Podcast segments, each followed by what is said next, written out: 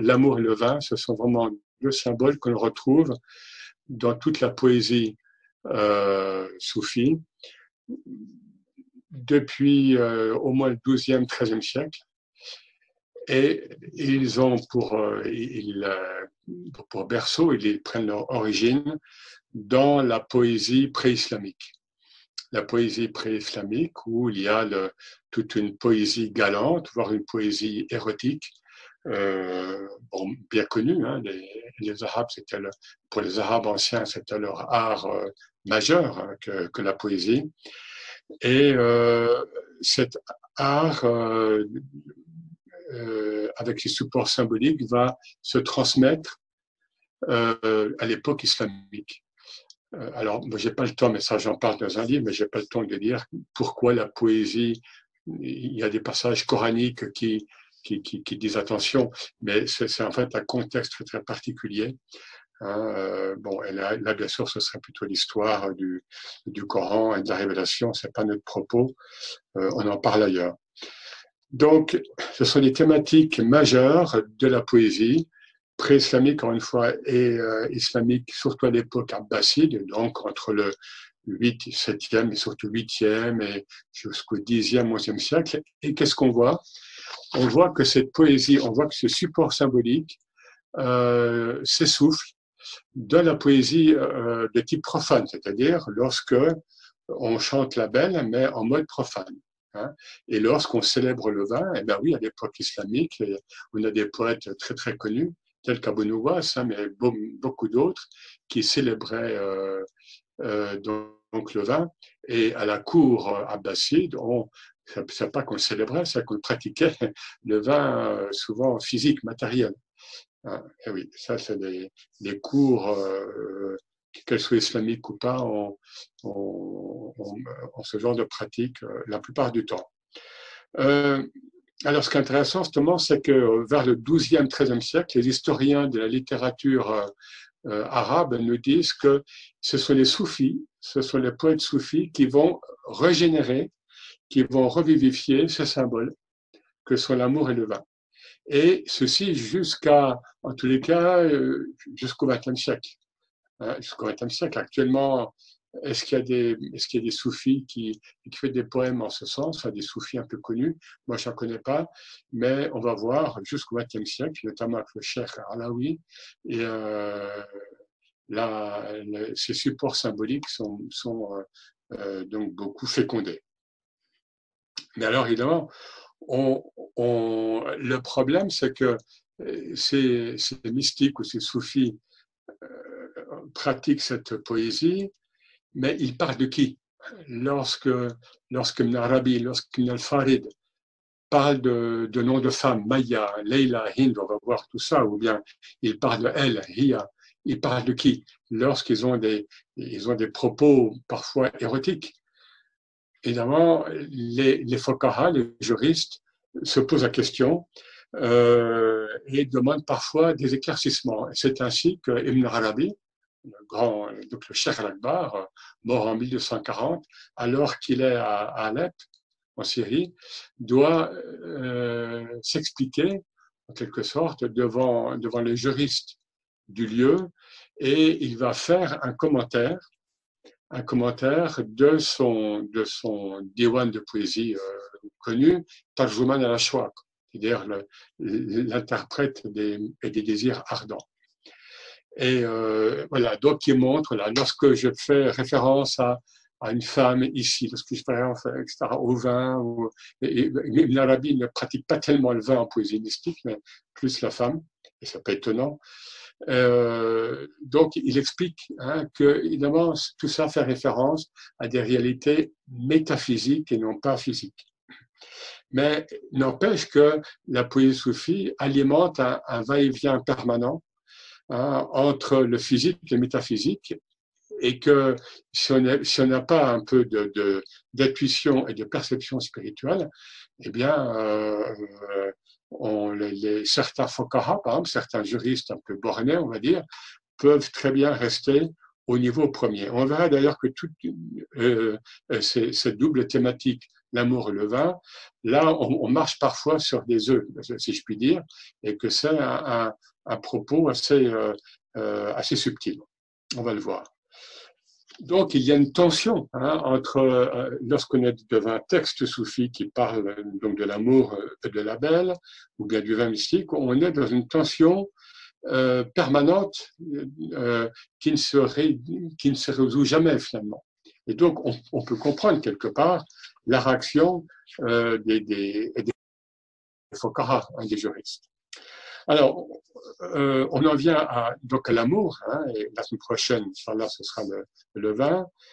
Bon, euh, je crois que je vous l'ai déjà dit, je ne sais plus, mais dans la langue arabe, déjà, nous avons au moins une soixantaine de termes qui décrivent l'amour enfin, qui, qui, qui, rendent sens euh, l'essence multiple donc, de l'amour. Donc, c'est déjà dire l'importance que l'amour a dans la civilisation pré-islamique et qui va être euh, toujours fécondé dans, euh, une fois que l'islam sera là. Alors, rapidement, qu'est-ce que l'amour pour les, pour les soufis? Hein, Très rapidement, je, là, je vais citer Ibn Arabi. Hein, euh, il nous dit quelque part dans les Futuhat Mekiya, n'eût été l'amour, aucune chose ne serait désirée et rien, par conséquent, n'existerait. Donc, oublions l'amour tel que nous le connaissons souvent, ou le plus souvent, peut-être toujours, ça c'est à chacune et chacun de voir, Hein, l'amour chez les soufis, c'est une énergie première, primordiale. C'est même l'énergie primordiale. On le voit aussi beaucoup chez Rumi, évidemment. Hein. Euh, voilà, donc c'est vraiment l'énergie primordiale. Et là, on peut se fonder sur un hadith Qudsi, sur un propos saint, euh, bien connu, validé par une Arabie notamment, je cite en français hein, pour faire plus bref, j'étais un trésor caché euh, et j'ai aimé être connu. Aussi ai-je créé les créatures et me suis fait connaître d'elles. Voilà, donc j'ai aimé être connu. Donc, l'amour en tant que miroir entre le divin et l'humain.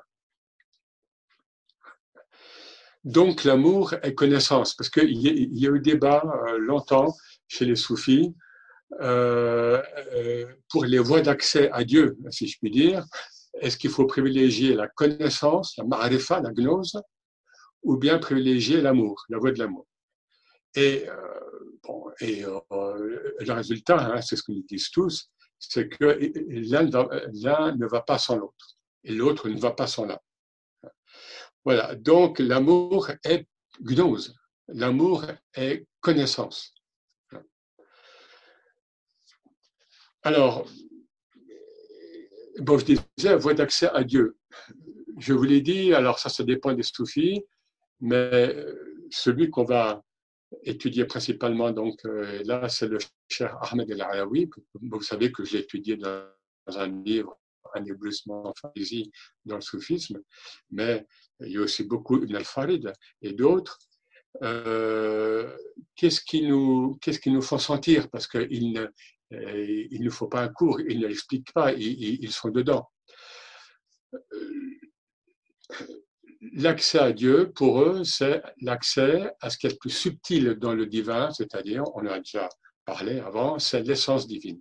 Ezat et l'ilahia. Et remarquez bien qu'en arabe comme en français, c'est de genre féminin. Ezat et l'ilahia, et en français, l'essence divine. C'est ce qui les intéresse. Notamment Ibn al-Farid, euh, le Cheikh Alaoui plus que d'autres, mais euh, voilà, on, trouve aussi d'autres moins connus.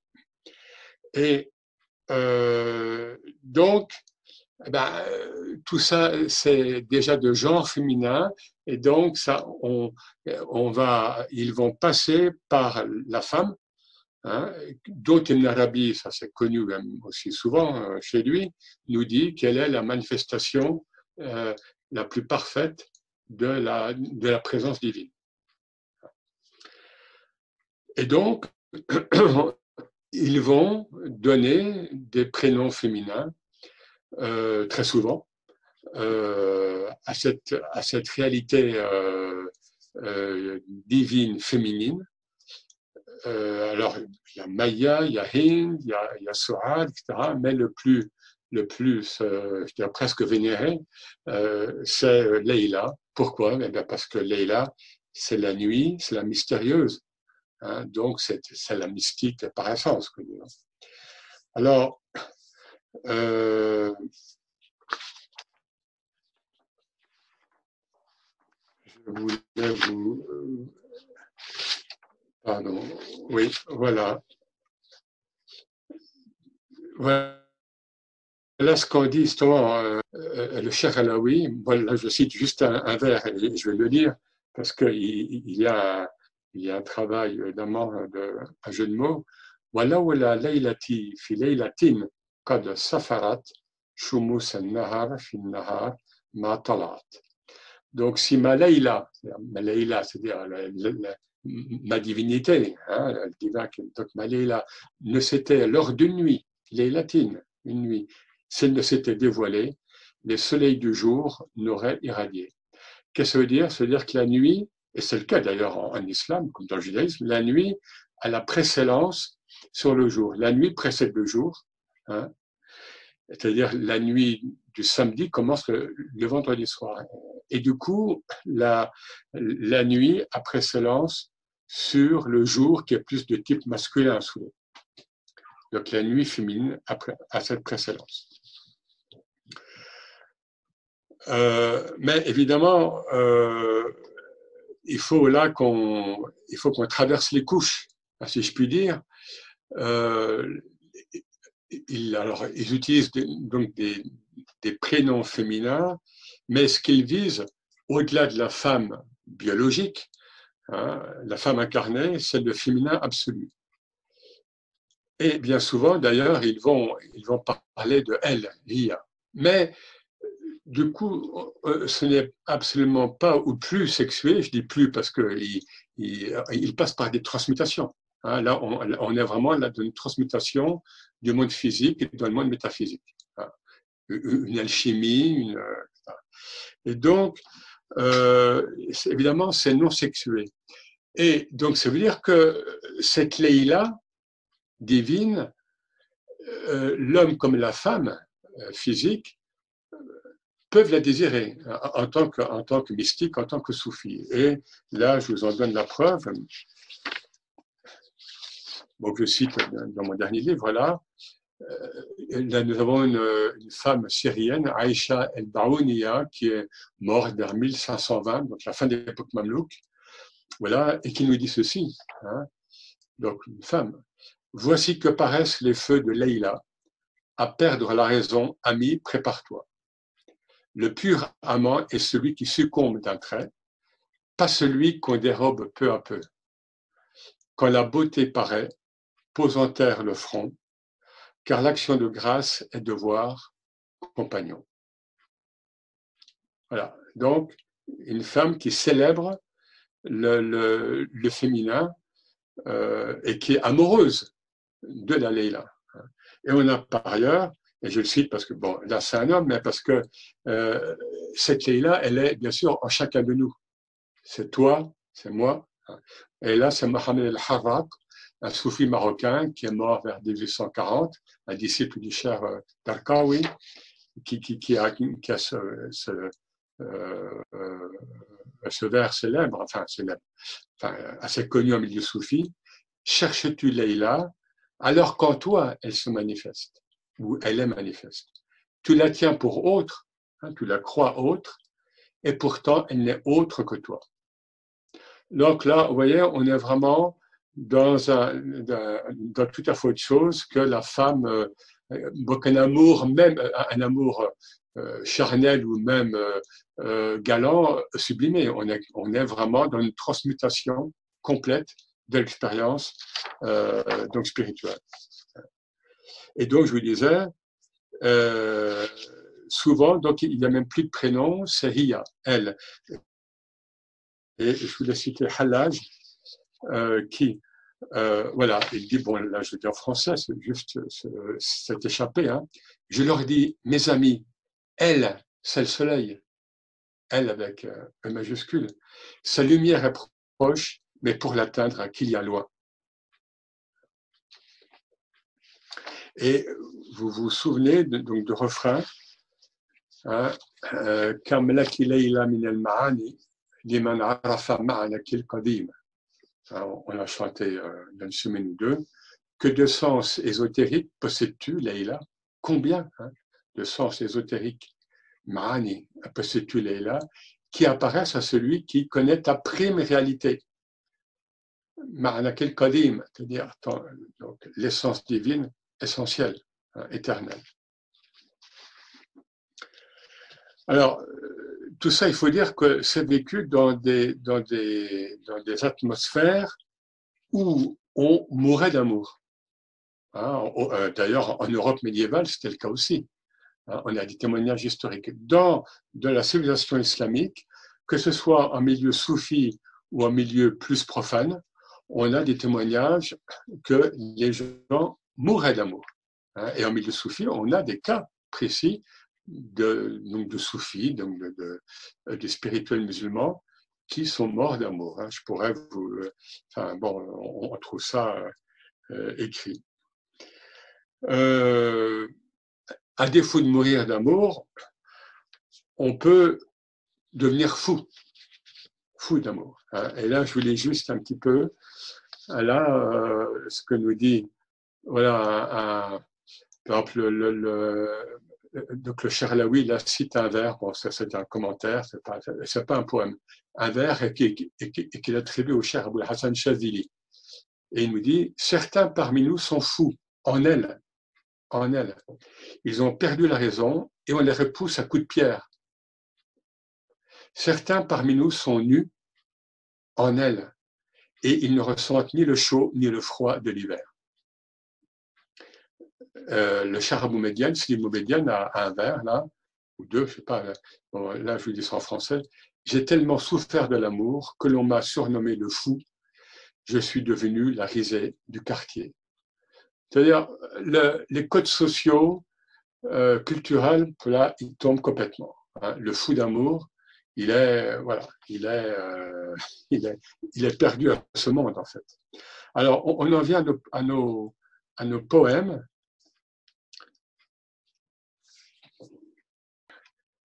Donc, donc, donc,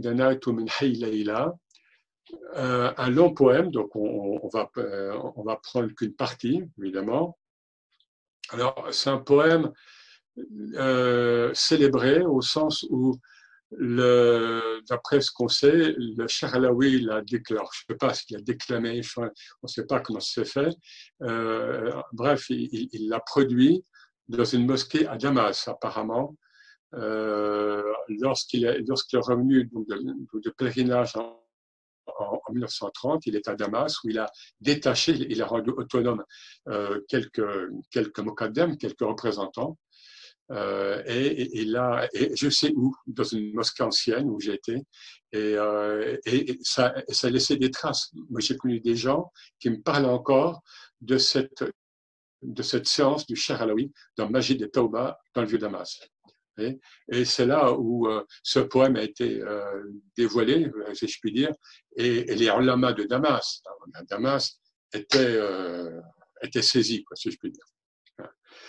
Voilà, alors, alors on n'a pas le temps de tout lire. Je m'approchais de la demeure de Leïla. Lorsque j'entendis son appel, cette voix si douce et belle, puisse-t-elle durer à jamais. Ah, voilà, donc là, c'est le, le, protocole d'approche, hein, donc les premiers vers. Quand Rabat hein, elle, elle approcha son essence hein, de moi. Ce que, ce que je retiens là, c'est que, voilà, on est ici, là, elle me fit perdre toute mesure afin que je succombe à son charme. Alors, je n'eus d'autre choix que de me prosterner devant elle, soujoud. Donc, il parle de qui Elle? Hein? Elle me prit, elle me posséda, elle m'inspira dans sa réalité subtile. Tawhid, union mystique. J'ai cru alors qu'elle était moi, mon esprit à elle se voit. Donc, je dit peut-être une fois, enfin, je dis souvent qu'en en, islam, il n'y a pas d'union mystique, puisque, comme dans le christianisme, c'est le cas, puisqu'il n'y a que le un. Donc, l'expérience réelle, c'est le fana. C'est le, notre un, notre un euh, de contingent, hein, donc euh, individuel, qui, qui, qui est euh, pris, hein, qui est englobé dans le un divin. Mais là, vous voyez, là, on voit qu'il y a, voilà, il y a, ce, il y a cette, cet hémistiche. Hein, euh, euh, voilà, j'ai cru alors quel était moi. Donc là, il y a comme une sorte d'union mystique. On peut, on peut parler. En tous les cas, là, on, on va vraiment vers le tawhid. Hein, on va vers l'unification. Hein, mais le tawhid, vous savez, chez les soufis, c'est pas uniquement hein, de, dire il y a un Dieu unique. Le tawhid, chez les soufis, c'est ce qu'on appelle l'identité suprême. C'est-à-dire, puisqu'il n'y a que le un, eh bien, euh, le, le un m'investit, et donc, euh, j'ai cru alors quel était moi. Hein. Et on le voit, on, le retrouve là, après, en dessous, elle me transforma, me retourna, me marqua de son sceau, elle m'unifia, puis me rendit à moi-même. Elle m'unifia. Là, il n'y a plus de dualité, puis me rendit à moi-même. Dualité, si on veut. Et puis, il y a la mise à mort. Hein. Avant, avant la Renaissance, évidemment, parce que là, le but, on va le voir, là, on va le voir là, c'est la, renaissance en, Dieu, puis Dieu qui, qui, qui n'est masculin et ni féminin, eh bien, il y a, il y a la mise à mort. Hein. Euh, elle me tua, me réduisit en lambeaux, c'est fort, c'est dur, hein, je ne sais pas.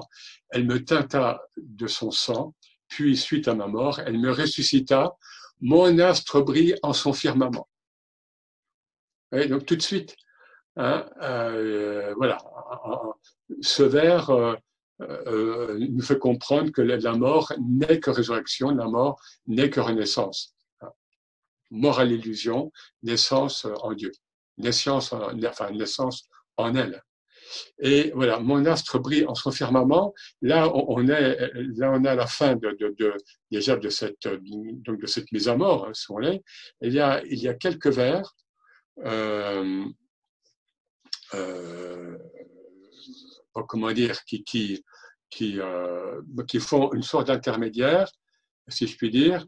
Puis, à la suite, voilà, là, la suite,